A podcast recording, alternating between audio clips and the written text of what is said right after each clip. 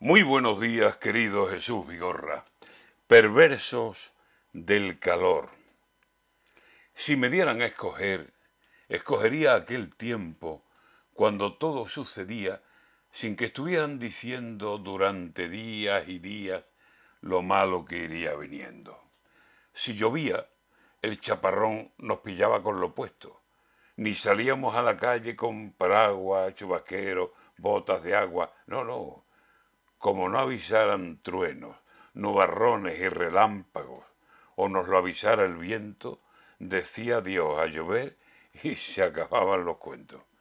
Lo mismo con el calor. Conocíamos el infierno de verano sin piedad, pero te enterabas luego de los grados que hizo ayer. Y no esto, que se pasan más de un mes diciéndonos y diciéndonos Dentro de 40 días vamos a saber que es bueno. Vendrá un calor africano que derretirá los sesos.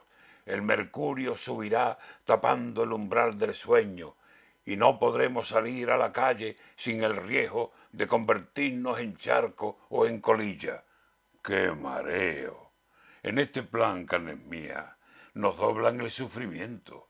Sufrimos el va a venir y después en cuanto el fuego incendia casas y calles, otro nuevo sufrimiento. Hombre, vamos a dejarnos de andarlo todo midiéndolo y avisando, va a venir, que en ese plan, dos infiernos. En fin, amigos, calderas nos traerá Pedro Botero, y en ellas nos meterán y allí estaremos hirviendo. Con el cariño de siempre, con los mejores deseos, haga calor o diluvie, su cercanía la espero.